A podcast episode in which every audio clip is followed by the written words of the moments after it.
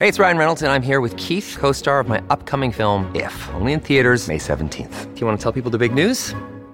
All right, I'll do it. Sign up now and you'll get unlimited for $15 a month and six months of Paramount Plus Essential Plan on us. Mintmobile.com slash switch. Upfront payment of $45 equivalent to $15 per month. Unlimited over 40 gigabytes per month. Face lower speeds. Videos at 480p. Active Mint customers by 531.24 get six months of Paramount Plus Essential Plan. Auto renews after six months. Offer ends May 31st, 2024. Separate Paramount Plus registration required. Terms and conditions apply if rated PG. When you need mealtime inspiration, it's worth shopping Kroger, where you'll find over 30,000 mouthwatering choices that excite your inner foodie. And no matter what tasty choice you make, you'll enjoy our everyday low prices, plus extra ways to save, like digital coupons worth over $600 each week. You can also save up to $1 off per gallon at the pump with fuel points. More savings and more inspiring flavors make shopping Kroger worth it every time. Kroger, fresh for everyone. Fuel restrictions apply. This episode is brought to you by Reese's Peanut Butter Cups. In breaking news, leading scientists worldwide are conducting experiments to determine if Reese's Peanut Butter Cups are the perfect combination of peanut butter and chocolate. However, it appears the study was inconclusive, as the scientists couldn't help but eat all the Reese's. Because when you want something sweet, you can't do better than Reese's. Find Reese's now at a store near you. Hola, esto es New Books Network en español. Hola Manuel, eh, ¿cómo estás? Espero que estés muy bien. Hola también a todos los que nos están escuchando, que están siguiendo esta serie del New Books Network dedicado al libro sobre economía y empresa.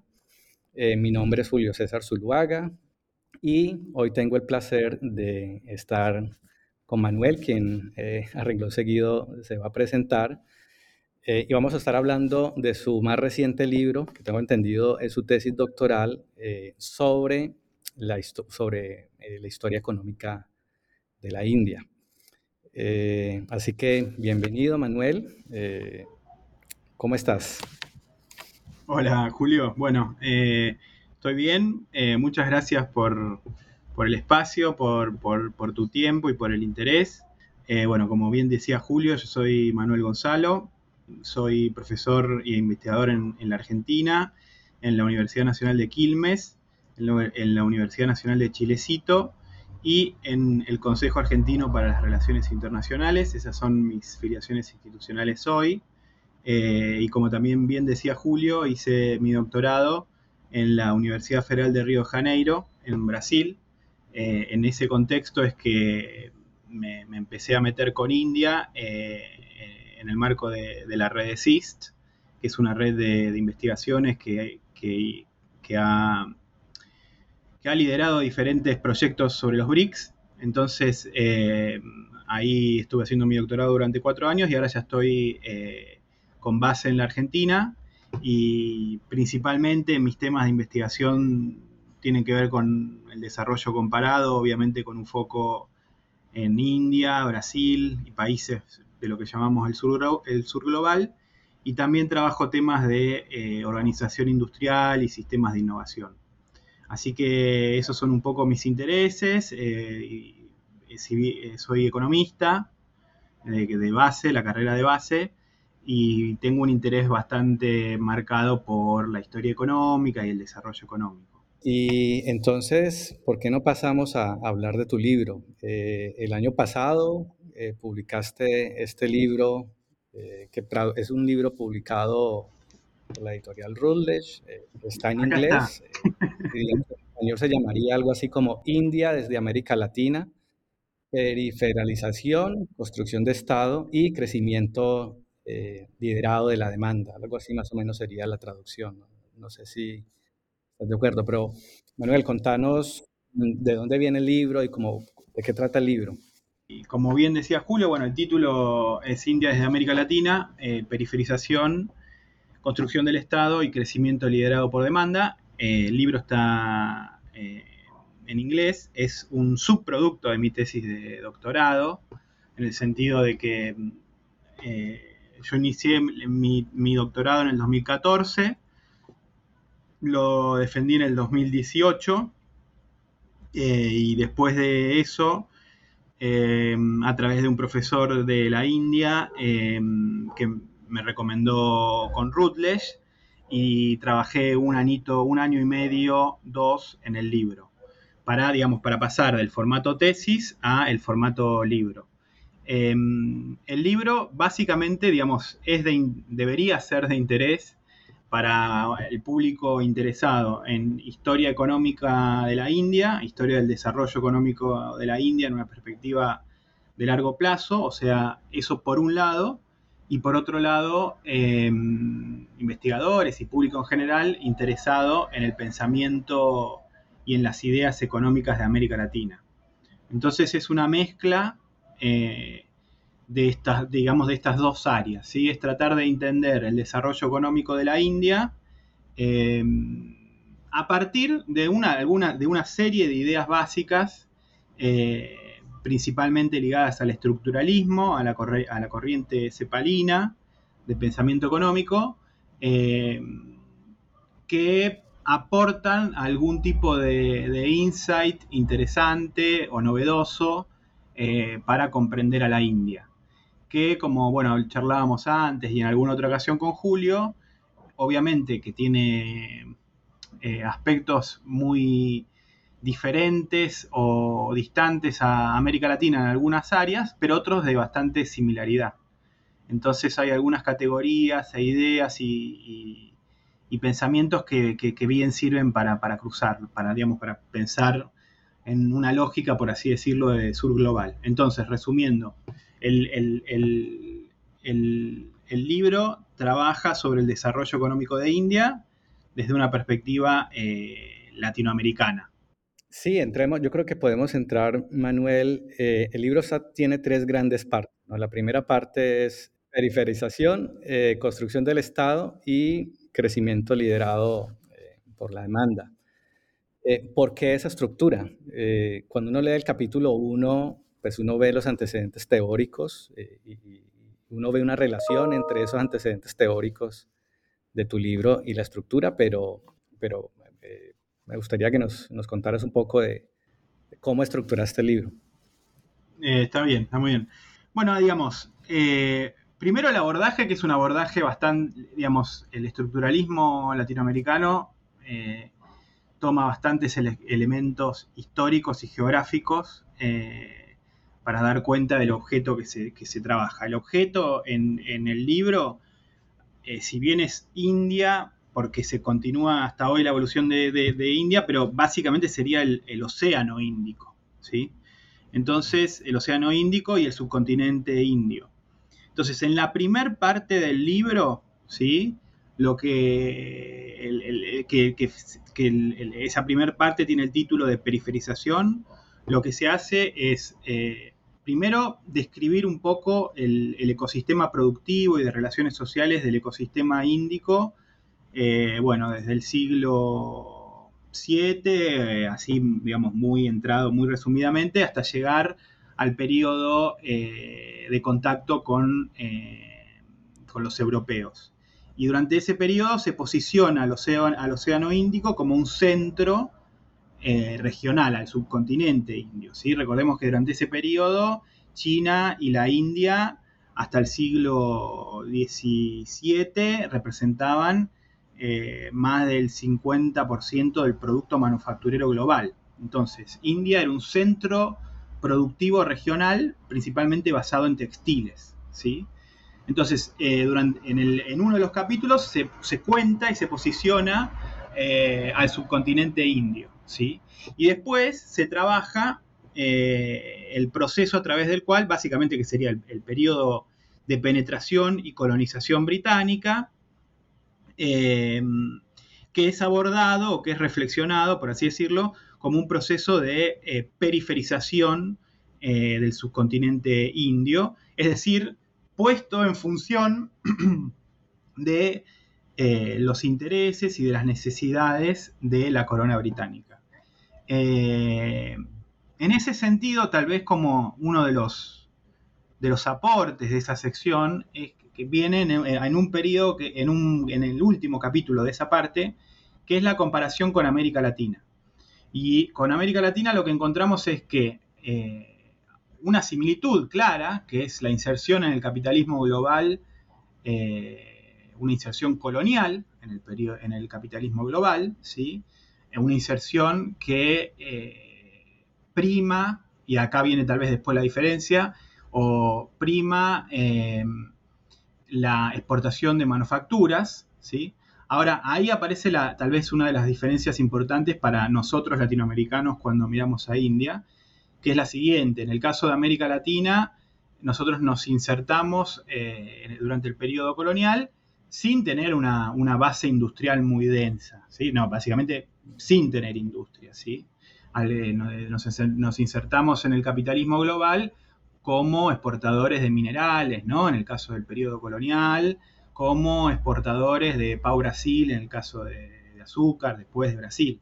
Ahora, en el caso de la India, del subcontinente indio en general, la India tenía un peso manufacturero muy importante. Textil, ¿sí? Eh, tal vez no de, gran, claramente no de gran industria, sino más bien artesanal.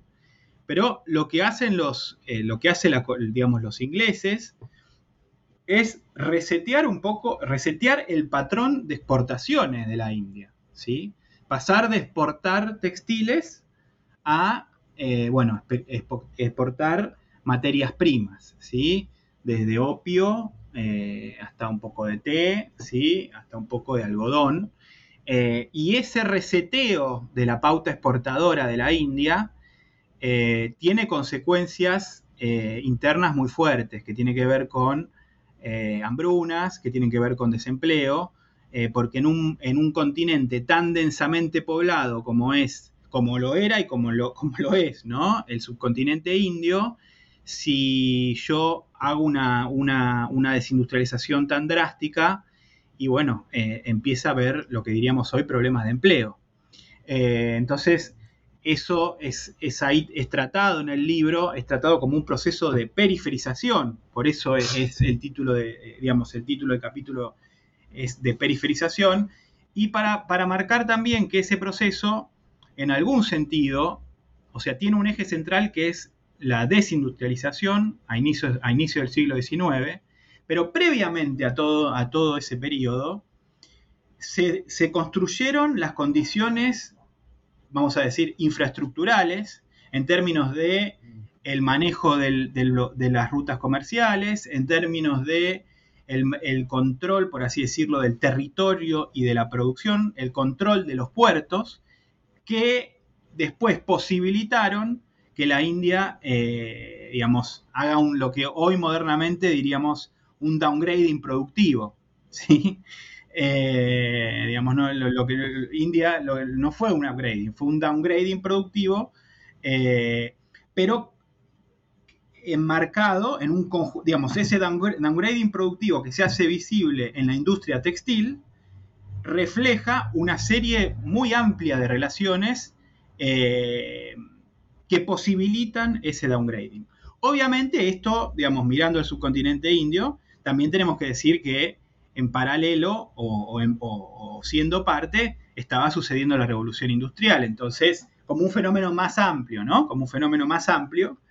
Y hay algunos aspectos de la, o muchos aspectos de la revolución industrial que exceden por ahí al subcontinente, eh, pero que tienen sus consecuencias. Cuando, cuando la, manufactura textil eh, eh, inglesa se consolida, que uno podría leer incluso el desarrollo de la industria textil inglés como un proceso de sustitución de importaciones indias.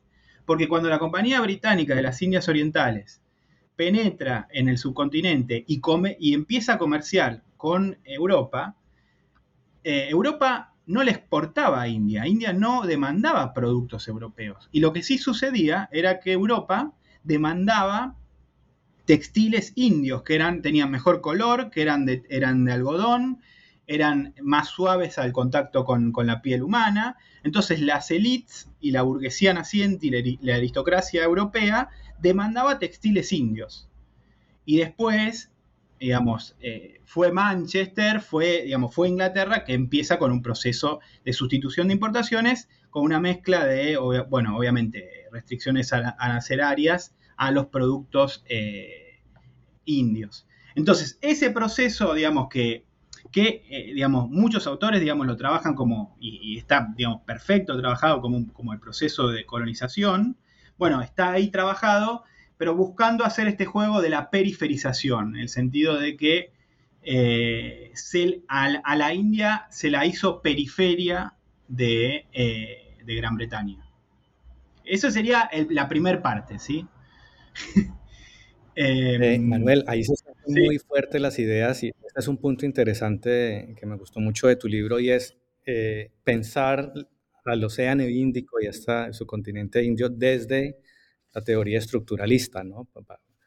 desde las ideas de Raúl Pesbri y, todos los economistas que estuvieron trabajando allí en la CEPAL, ¿no? Esta idea de centro-periferia que ha sido aplicada para entender el desarrollo y el subdesarrollo latinoamericano.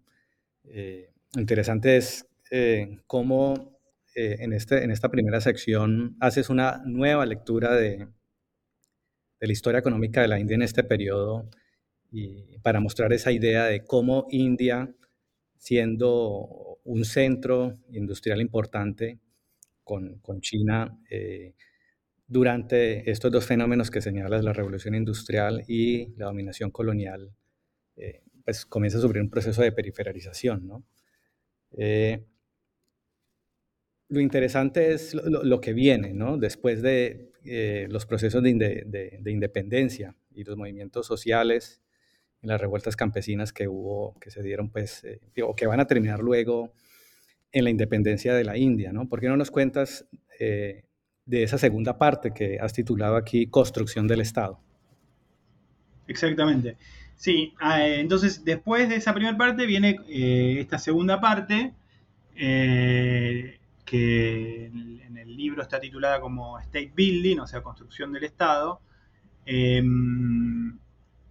Y ahí, digamos, hay un, ahí marcamos tal vez un, cuando uno, digamos, hace este tipo de, trabajo, bueno, eso tal, vez está bueno marcarlo, o sea, porque, a ver, eh, para mí implicó primero todo un trabajo de eh, tratar de entender la historia de la India, ¿sí? O sea, hay un trabajo de, bueno, meterse y leer y entender la historia de la India en sí, vamos a ponerlo, ¿no? Más allá de, la perspectiva latinoamericana. Primero tratar de entender el objeto que estamos viendo, ¿sí? Y después, bueno, sí, obviamente, uno va con, con su bagaje conceptual y con las ideas que tiene. Pero hubo como un primer momento, por así decirlo, que de hecho hasta yo eh, trataba de no, no poner eh, la perspectiva latinoamericana, no forzar ideas, para tratar de entender la historia de la India. ¿sí? Y ahí me parece que en, particular, en ese segundo capítulo, creo que hay un, vamos a poner, un aporte que sería el siguiente. Yo leía muchos trabajos sobre el Sistema Nacional de Innovación de la India, eh, que hay muy buenos trabajos sobre el Sistema Nacional de Innovación de la India por autores indios, eh, que ese, ese, es, ese, es, básicamente el foco de, esa segunda parte del libro pero muchos de ellos arrancaban con, desde casi que arrancaban en el 47, que es cuando India se, independiza, ¿no? Y ahí aparecía, bueno, la figura de Nehru, la relevancia de Nehru. Claro, pero parecía casi como, no digo, es medio forzado esto, pero casi como una teoría creacionista, ¿no? como que en el 47 había un, Big Bang y, y nacía la India. Y claro, no, no, digamos, eh, bueno, primero toda la sección anterior sirve para, contextualizar todo lo que fue el peso colonial. Y, en particular hay un periodo clave, porque no sé, bueno, vos, eh, Julio, vos sos eh, historiador y, en eso, bueno, sabés seguramente mucho más que yo, pero bueno, una de las por ahí de las contribuciones de hacer historia es, bueno, identificar periodos claves, ¿no? O sea, ¿cuál es, en esta discusión, cuál es el periodo clave? Y hay un periodo clave para entender todo lo que fue después el Estado indio, es el de entreguerras. Entonces, ese, esa segunda parte, como que se inicia un poco con el periodo de entreguerras. Que en el periodo de entreguerras, eh, el movimiento anticolonial, eh, liderado por el Partido del Congreso, se hace mucho más, por así decirlo, más incisivo. El rol del Estado en la India, ya siendo colonia, queda mucho más claro porque India era una base militar de los aliados importante eh, durante ese periodo. Para Inglaterra, digamos, si uno se pone a ver la acumulación primitiva del grupo Tata, que inicia como un grupo textil, bueno, pero cuando se mete en siderurgia, se mete en ese periodo. Digamos, eh, la familia Tata, algunos de los miembros de la familia Tata, ya tenían varias carpetas, por así decirlo, con proyectos para desarrollar la siderurgia en India. Pero durante el periodo colonial nunca se los aprobaban, ¿sí? Y la mayor parte del acero y demás era importado o producido en condiciones más artesanales. Ahora, cuando estalla la Primera y la Segunda Guerra Mundial, ya ahí cambia el panorama, el panorama para el propio Raj británico y dice, bueno, ok, vamos a avanzar con la producción siderúrgica. Entonces, el hecho de, por ejemplo, la compra pública se hace muy evidente ya en el periodo de entreguerras. ¿Sí?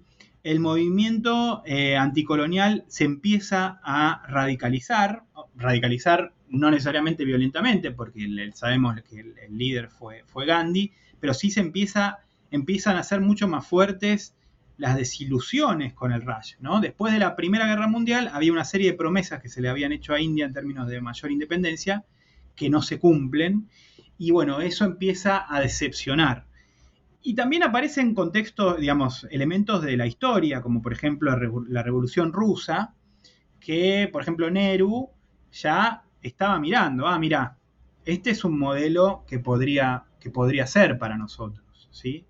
Y durante ese periodo mismo también de, em, digamos, de entreguerras, eh, también hay una élite india que está estudiando en eh, Inglaterra, ¿sí? Nehru, Gandhi estudiaban en Inglaterra. Eh, y de hecho India ya tiene premios Nobel en ese periodo, ¿sí? en física, en química. Entonces se empieza a dar incluso lo que se, después se conoce como la Hindu Science, que es una idea mucho más, como vamos a llamar, vamos a poner más root de la ciencia, en términos de que la ciencia tiene raíces eh, hindúes. ¿sí? Eh, que bueno, eso después deriva en, lo que hoy sería más eh, una noción más hinduista del Estado.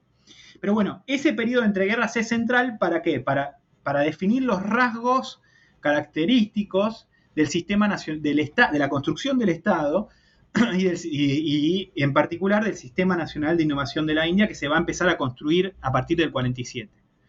Entonces, ¿qué, qué rasgos iban a aparecer? Y el Estado iba a ser muy importante, sí. ¿Por qué? Ya lo empezaba a hacer básicamente durante el periodo entre guerras. Y la planificación estatal iba a ser muy importante porque se estaba mirando a Rusia, porque la crisis del 30 ¿sí? le marca también a la intelectualidad y a la inteligencia y a, la política india que, bueno, el capitalismo también entraba en crisis, entra en crisis el liberalismo de, de aquella época, en la crisis del 30, emergen las ideas keynesianas y todo ese caldo de cultivo empieza a, reflejar, bueno, por qué el peso estatal en la economía india va a ser tan fuerte ya casi que desde el arranque. Eh, eso me parece que ahí hay una, una contribución en el sentido de contextualizar un poco más la discusión del Sistema Nacional de Innovación de la India y por qué el Estado indio se conforma así. y después, bueno, está eh, el elemento geopolítico, ¿no? Digamos, la, geopolítica de la India, del subcontinente indio, eh, eh, los distintos esfuerzos militares, eh, los riesgos, que, los riesgos políticos y militares de la región, también le dan, al, digamos, le dan al Sistema Nacional de Innovación un tinte en donde el peso de, lo militar va a ser importante. Pese a que Nehru, eh, digamos, tiene una postura de no alineamiento, eh, el peso de lo militar, eh, y, muy en particular a partir de, la, derrota del 62 con China, empieza a adquirir cada vez más fuerza hasta llegar incluso, bueno, a, una detonación nuclear posteriormente con Indira Gandhi. no sé si querés que siga yo, Julio. No, no, no, va, muy bien. Eh, si quieres, cierra esta parte de, la construcción del Sistema Nacional de Innovación de la India y como sus características y, luego seguimos a la tercera. Dale. Eh, que, creo que allí hay una, una, discusión muy importante que pones, ¿no? Pero ahora la señalo. Dale. Y bueno, entonces, eh, eso es un poco como la, la, parte más de, de, emergencia y creación del Estado y el Sistema Nacional de Innovación. Y después se avanza en esa segunda parte, básicamente hasta la caída de la Unión Soviética, ¿sí? hasta el 89. Eh, y destacando distintos aspectos, digamos, la, en la década de 70 en la India con Indira Gandhi eh, tuvo distintos shocks externos y bélicos que demandaron muchos esfuerzos tecnológicos, ¿sí?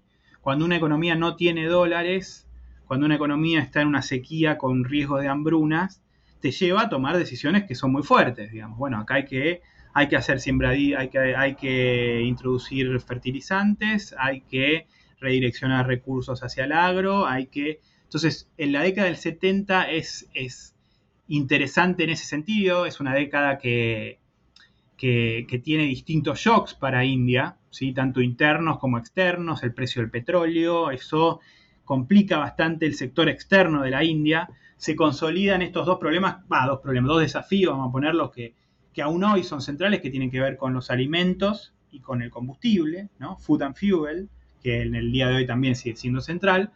Eh, y después, entonces, esas son algunas de las discusiones que se dan en, ese periodo en particular, entre otras.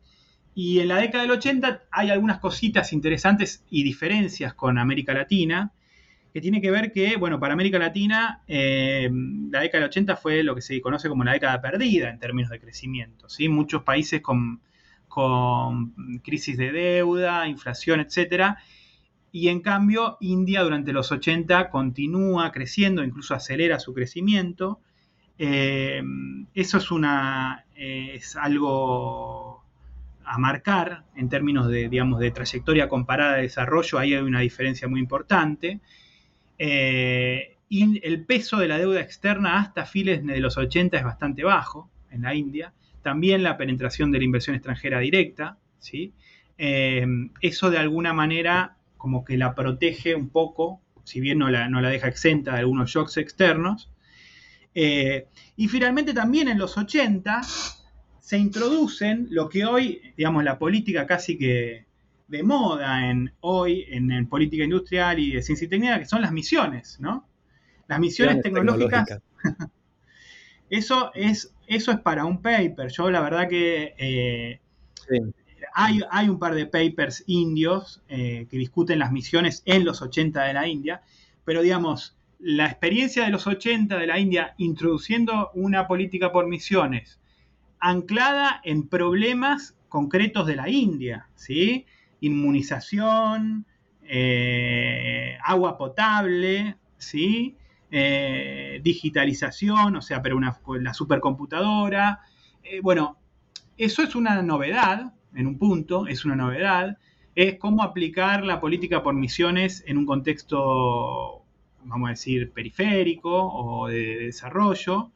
Eh, y bueno, eso también, eso da para, pensar y para continuar, digamos, investigándolo, digamos, después del libro, pero es un elemento muy interesante dado el contexto de hoy, ¿no? De que hoy, eh, gracias, bueno, a través de la tarea tal vez de, de Mariana Mazzucato y de la Unión Europea, las misiones están como muy en boga, ¿no? Em, em, pero bueno, eso está trabajado ahí en el libro. Y, bueno, y se, cierra esa parte. No, quería agregar allí que esa parte me parece, y, cuando llegué a la parte de las misiones tecnológicas y esta idea del esfuerzo tecnológico que, que para este periodo India está haciendo, ¿no? Y, cuando comparamos con América Latina, eh, creo que esa es una diferencia importante, ¿no? Hay un esfuerzo desde el Estado por, de alguna manera, desarrollar unas capacidades científico-tecnológicas enfocadas en problemas nacionales, ¿no? problemas de sanidad, de agua, ¿no? Un poco lo que mencionabas ahora. Eh, y sí, para mí fue muy interesante esa parte de las misiones y, y, todo este periodo también de revolución verde que le dedicas mucho, mucho espacio, ¿no? A mostrar cómo hay unos desarrollos interesantes en agricultura y cómo en esa década de los 80 es eh, el periodo donde hay un rápido crecimiento. ¿no? Eh, podemos, no sé, ir avanzando a la, en esa transición, en esta historia de larga duración que, que nos estás presentando. Eh, e, e, esa transición, ¿no? Que, que, para nosotros los latinoamericanos es, es, también muy interesante y objeto de mucho debate, ¿no? ¿Qué pasa entre los 80 y los 90, ¿no? En, en, en esa perspectiva comparada América Latina a la India, ¿no? Y vos ahí pones una discusión que, que, es una discusión que también hoy en día tenemos en América Latina sobre, sobre el impacto de estas reformas eh, liberalizadoras o que llamamos aquí en América Latina neoliberales. Eh, allí creo que pones una discusión que, que a mí me llamó eh, bastante la atención, ¿no? Sobre los efectos de esas reformas que es una discusión más, digamos, más, más profunda y tú lo, lo, señalas muy bien sobre los determinantes del crecimiento de, del subcontinente indio en la década de los 90, ¿no? Y la nueva periodización que también propones, ¿no? En algún momento tú señalas de que eh, pareciera ser que eh, hay un acuerdo en que el crecimiento de la India se da es resultado de esas reformas de los 90, ¿no? Y tú muestras muy bien que realmente es antes, ¿no? En la década de los 80 como resultado de esta construcción de capacidades, de construcción del sistema. Sí, antes antes o después. Es antes hmm. y, de, y, o después. Pero, eh, no, está bien. Hay empalmo. O, o terminamos, Julio. Y. Sí. No, no, esa, ese, esa, ese, como esa transición, ¿no? Entre los 80 y los 90 es una, es una transición bien interesante, ¿no? Y, y creo que ese es un, eh, ahí el libro va llegando más o menos a su fin, ¿no? Claro, son tres capítulos, pero, pero creo que hay una cosa muy interesante allí que sería bueno que nos explicaras y, nos, y ahondaras más en ello. Sí. Bueno, ahí no, no, sé vos qué pensás también como, como historiador, pero yo creo que el elemento clave que no tiene tanto que ver con, con India ni con América Latina es la caída de la Unión Soviética, ¿no? Eh, entonces, eh, eso sí es un elemento clave que cambia eh, bueno, el, el, esquema de, de, alianzas que tiene que establecer India, los socios, las prioridades, ¿no? Entonces, a ver, en términos geopolíticos, ya en la década del 80, eh, sí, ya en la década del 80 se estaba instalando más fuerte, digamos, la propia inteligencia, los burócratas, los técnicos de la India, miraban el caso, por ejemplo, coreano, estaban mirando algunos casos de los, bueno, de los, de los tigres, y decían, che, bueno, pero eh, acá se está yendo a un crecimiento mayor de las exportaciones, ¿sí? Entonces habría que tener un modelo más eh, lidera, que en donde algunos más extremo que sea liderado por las exportaciones. Entonces estaba, digamos, en la inteligencia esa discusión, también es verdad que el aparato estatal eh, había, había, tomado dimensiones muy fuertes en la India, eh, había distintos espacios de, de, lo que hoy llamaríamos rent seeking eh, y una burocracia en algunas áreas muy importante. Entonces, había signos de fatiga en eh, un modelo tal vez muy, muy cerrado, vamos a ponerlo así y viendo que el mundo, y más aún después del, de, del 89, del 90, ya digamos con la caída de la Unión Soviética, eso se hace más marcado. Entonces, eh, era un poco, ese es un poco el contexto intelectual y, la discusión de, de, ese, de, ese, entonces. Ahora, eh, si uno, esto, bueno, lo de la década del 80, ya un poco lo mencionamos. La década del 80 se crece bastante fuerte. Esto llega a ser promedio aproximadamente 5 puntos del PBI. ¿sí? Es un crecimiento importante. Liderado por, eh, crecen las transferencias a los sectores más vulnerables, crece la inversión pública, ¿sí? y también crece la deuda. O sea, hay un financiamiento de ese, de ese gasto vía deuda externa. Por eso, eh, después aparece una crisis del sector externo, ¿sí? en el 89, hay una crisis del sector externo que genera las condiciones para decir, bueno, pero hay que avanzar más con el proceso de liberalización, que en los 80 había avanzado, ¿eh? porque ya eh, con Rajiv Gandhi se habían implementado algunas, algunas reformas más, eh, por así decirlo, de liberalizadoras. Ahora, a partir de los 90 se profundiza, ¿se profundiza qué? Se profundiza el peso del comercio, o sea, aumentan las exportaciones y las importaciones, ¿sí? Eh, aumenta el peso de la inversión extranjera directa, ¿sí? Ahora bien, eh, y aumenta obviamente el rol del sector privado, particularmente de los grupos nacionales, ¿no? Los grupos nacionales que habían estado en India desde, desde el origen, pero empiezan a tener cada vez una posición más fuerte eh, y, ahora bien, bueno, la discusión es los 90. Se avanza en distintas reformas de, en lo que se conoce como la New Economic Policy, de liberalización.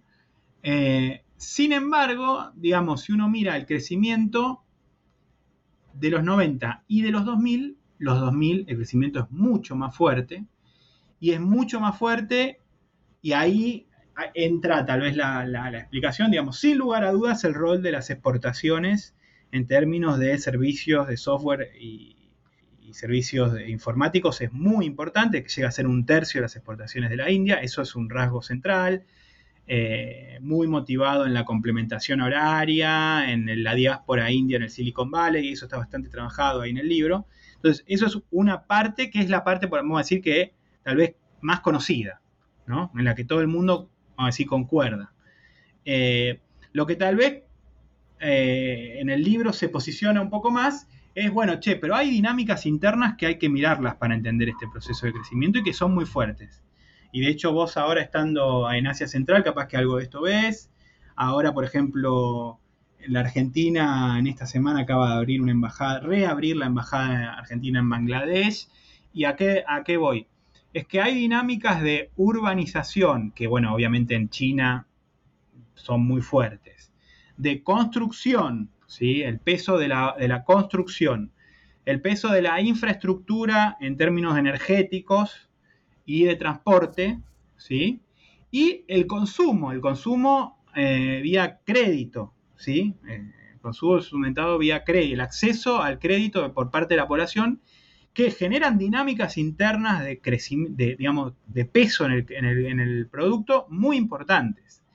Y bueno, tal vez ahí en el, libro se, busca hacer un énfasis o mostrar cómo en un país tan grande como la India, ¿sí? que, va que, va que ya es o, va a ser el país más poblado del mundo, no podemos desconocer las dinámicas internas para explicar el crecimiento. Y en esas dinámicas internas el peso de la construcción, el peso del real estate, el peso del el consumo, sea financiado vía crédito, sea, eh, sí, vía deuda, eh, y el peso de la inversión pública y privada en infraestructura son elementos centrales. Entonces, el crecimiento de la India, para resumir, ¿cómo se explica el crecimiento de la India en las últimas tres décadas? Bueno, además del rol de las exportaciones, que ha sido muy importante, el libro lo que busca es posicionar algunas dinámicas internas como el consumo, principalmente de las castas medias y altas, el gasto en infraestructura público y privada, eh, y, cuando es necesario, la intervención anticíclica del Estado. Porque cuando en la India se ve que la tasa de crecimiento empieza a caer un poquito, ¿eh? salen a darle un empujoncito a la economía. ¿sí?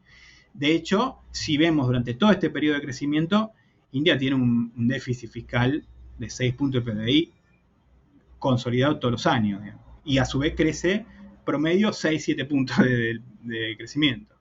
Entonces, bueno, eso es un poco la última parte, es proponer una lectura a partir de, una idea de demanda efectiva del crecimiento y situarlo en términos como, bueno, para ya cerrar, geopolíticos, ¿no? dada la relevancia que está teniendo el Océano Índico hoy, el peso que tiene para los Estados Unidos y la, la presión, por así decirlo, que tiene India ante el crecimiento tan fuerte y la expansión de China, ¿no? Entonces, caída la Unión Soviética, con China creciendo tan fuerte, la India un poco se aproxima a los Estados Unidos y los Estados Unidos también contribuyen a financiar el sector externo de la India a través de eh, inversión extranjera directa, de envío de capitales, etc. Entonces, esa básicamente sería la última parte del libro. Yo creo que ahora sería interesante que, pasáramos a, ahondar más en, los aspectos eh, teóricos del libro. Eh, creo que algo interesante del libro y, que creo que es un, diferenciador importante es no solo el esfuerzo de pensar la India desde América Latina con algunas herramientas, eh, digamos, desarrolladas eh, eh, por el pensamiento latinoamericano, sino también otros, otras corrientes teóricas, podríamos decir, ¿no? Del enfoque de sistemas nacionales de innovación. se nota mucho esta perspectiva braudeliana, citas ahí a Braudel y a la Escuela de Anales. Entonces, me gustaría como que para los lectores tuviéramos también esta, esta mirada sobre, sobre ese enfoque o ese, digamos, mm, desarrollo teórico que estás haciendo aquí en el, en el libro. Sí.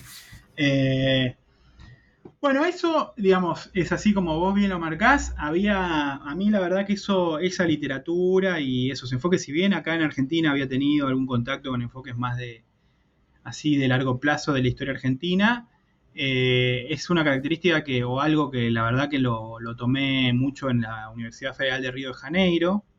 Recordemos que Brodel eh, pasó un tiempo en, Brasil, en, particularmente en San Pablo. Brodel tenía bastante diálogo con Furtado. Hay un, hay un par de papers muy interesantes de los diálogos de Brodel con Furtado.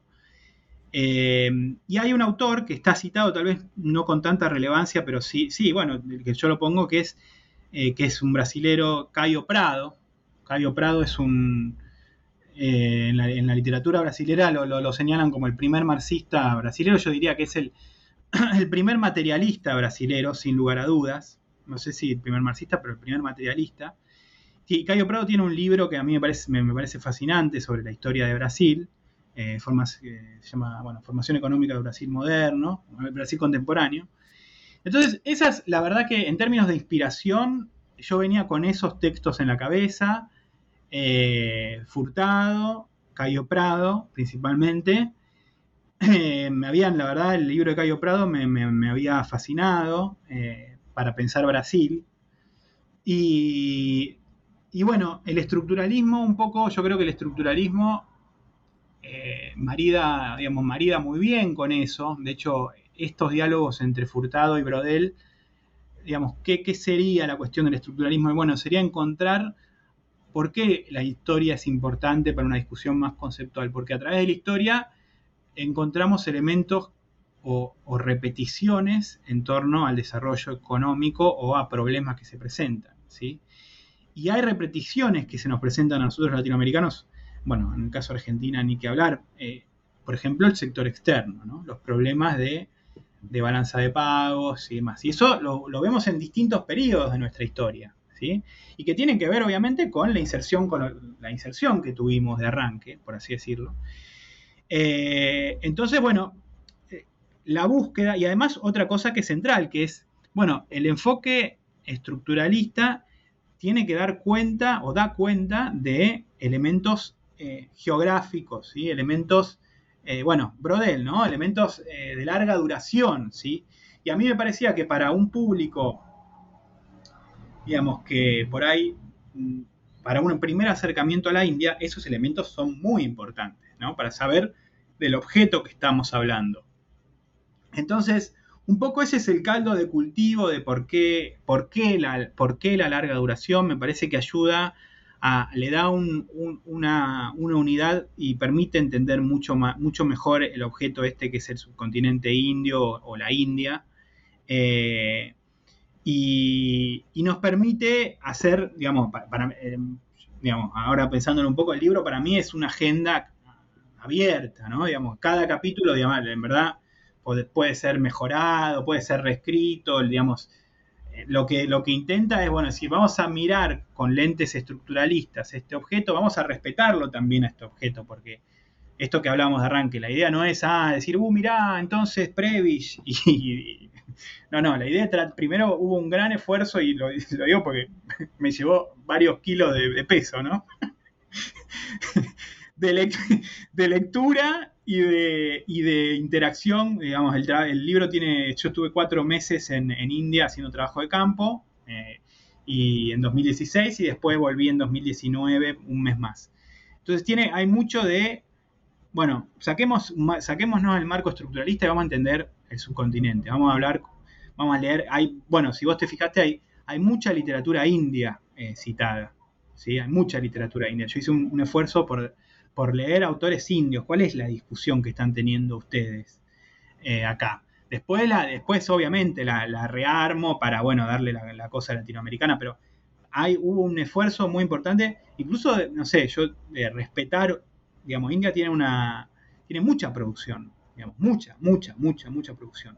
Entonces, me parecía que como, como, cientista social tenía que respetar un poco, lo, bueno, obviamente, la, propia producción de, los indios. Y también eso, eso, es parte de esta idea de, bueno, del sur global o del sur-sur, el diálogo sur-sur, bueno, tiene que incluir a autores del sur, ¿no? Entonces, eh, un poco por ahí va eh, la inspiración y creo que después en términos concretos se logra alcanzar una unidad en lo, que se cuenta ahí en el libro que me yo pensé que iba a, iba a quedar por ahí un poco obviamente está, está quebrada por así decirlo en estas tres partes no pero pero uno puede leer digamos si uno mira el libro eh, bueno, tiene una mirada de la India así de largo plazo y, tiene algunas reflexiones que nos, que nos abren una agenda, digamos, para pensar eh, problemas conjuntos, por así decirlo.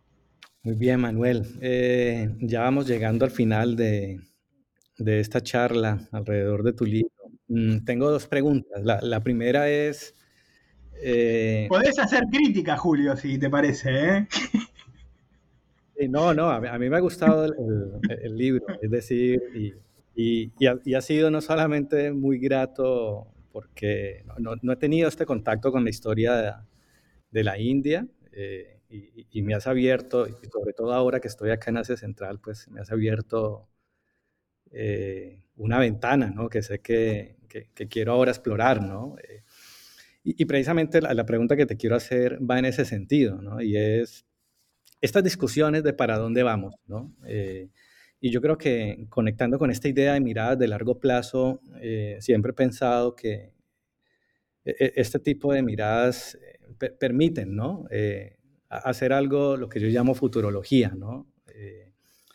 De, mirar esas tendencias, ¿no? Y yo creo que eso está muy arraigado también en parte en el pensamiento estructuralista, pero también en otros autores, no solo Brodel, sino Immanuel Wallenstern, ¿no?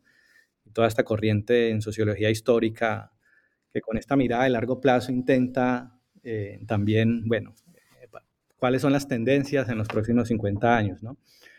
Eh, y, es claro ahora el papel preponderante de la India, ¿no? Pareciera que nos estuvieran moviendo de, de Occidente otra vez hacia... Pues, que, quería tener, digamos, ¿cuál es tu mirada? ¿Cuál es como tu, percepción de, lo que está pasando ahora en este momento, ¿no? Eh, tanto en momento, hay momentos coyunturales, ¿no? La tensión entre China y Estados Unidos que eh, reciente, en las últimas semanas pues, se, ha, intensificado, pero también esa mirada un poco más de largo plazo, ¿no? De esta movida en el eje no solo geopolítico, sino económico. Hoy en día China ya es, eh, digamos, es un país que ha desarrollado unas capacidades tecnológicas, industriales muy interesantes y, es un centro, digamos, eh, industrial en el mundo. Entonces, quisiera terminar con esa pregunta. Eh, y eh, la otra pregunta es que nos cuentes de precisamente qué sigue para vos en estos años. hablabas de que esto es, este libro es el inicio de una agenda entonces sería bueno que nos contaras en qué proyectos estás, qué estás trabajando ahora, eh, como para poderte hacer el seguimiento en unos cinco años y, poderte invitar otra vez a, con un nuevo libro a, este podcast. Bueno, muy, muy buenas las dos preguntas y muy bueno el cierre. Eh, sí, yo ahí em, vamos a decir que coincido, creo que con ya es casi que diría que es un consenso que el capitalismo está teniendo un centro en Asia, ¿no? Eh, entonces, eh, en ese sentido, digamos, eh, bueno, eso, en eso coincido con buena parte de, los autores de, más de largo plazo que estudian también China.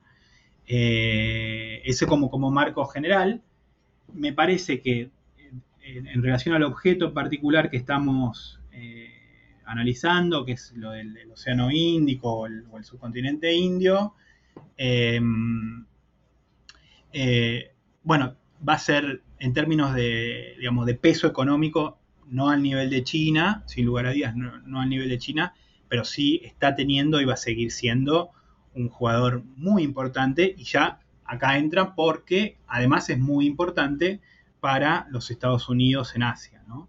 Entonces, eh, adquiere, lo, de, lo de India adquiere como muchos, muchos matices por los juegos que puede llegar a ser India en términos de su relación tanto con los Estados Unidos como incluso ahora con la, con la Unión Soviética. Entonces, en este mundo en donde parecería ser que hay una potencia decadente, que son los Estados Unidos, y una potencia emergente, que es China, digamos, eh, bueno, India está al lado de China, India tiene 1.300 eh, millones de personas, India tiene bomba nuclear y el Océano Índico eh, es un lugar clave para, por ejemplo, la seguridad energética de la China. Y entonces, eh, eso, digamos, muy, muy resumidamente, me parece que, digamos, India va a seguir estando en el, en el candelero en términos de crecimiento, etc. Ahora bien, también marcar que si bien si uno mira, hay, una partecita ahí en el libro, mejoran casi todos los indicadores eh, sociales de la India, si bien eh, aumenta eh, la concentración en el ingreso, ¿sí? eso hay que marcarlo, India, Bangladesh, Asia del Sur, aún tienen elementos de fuerte heterogeneidad estructural, ¿sí? zonas rurales, formas de organización tribal, zonas en donde todavía la luz está llegando. Entonces, eso eh, nos emparenta, bueno, en muchos casos nos emparenta a nosotros con América Latina, ¿no? Entonces, en ese sentido diría, bueno, eh, India va a estar en el centro del capitalismo, pero estemos atentos también a estos desafíos, ¿no? Porque sigue habiendo, se sigue partiendo de una base muy, muy de atrás en algunas áreas, en donde China ya tal vez las ha superado esos problemas con un rol muy fuerte del Estado, ¿no? ni, que hablar. Eh, en India es más mezclado, es una mezcla de Estado con mercado, con sector informal, y eso lo hace, lo hace bastante más caótico, por así decirlo. Eh, entonces, eh, eso diría desde ese lado, no, me cabe, no caben dudas que en, este, en esta narrativa y en este espacio que, se está promoviendo incluso ahora del Indo-Pacífico, ¿no? India eh, va a tener y va a tener un lugar central, hacia el sur va a tener un lugar central. Entonces eso diría eh, respecto a la primera pregunta. Y respecto a la segunda, de en qué cosas me voy a estar metiendo, eh, bueno, India obviamente va a seguir siendo parte de India o el subcontinente va a seguir siendo parte de mi agenda. Sí, eh, voy a estar, este año voy a estar dando dos cursos de, desarrollo comparado eh, en nivel de posgrado. Entonces voy a tratar de hacer esfuerzos para meterme en, eh, no, no al nivel que, digamos, no, creo que llegue a ser al nivel de, de lo que hice con India, pero sí estoy viendo, estoy viendo, ya venía viendo, pero estoy viendo otras experiencias. En el caso, bueno, de Brasil, la venía, lo venía viendo bastante porque ahí estudié, digamos, y leí bastantes cosas. Estoy viendo, bueno, Corea, que es un caso bastante estudiado. Entonces, tal vez me gustaría ver alguna, hacer alguna indagación más en términos de, de lo comparado, ¿no? De sistemas nacionales de innovación comparados o de trayectorias de desarrollo comparado. Pero bueno, obviamente eso demanda mucho esfuerzo, mucho, mucho esfuerzo eh, de lectura, eh, de conocer, digamos, eh, preparar bien un caso para una clase me lleva un tiempo. entonces son, son esfuerzos de, larga duración, ¿no?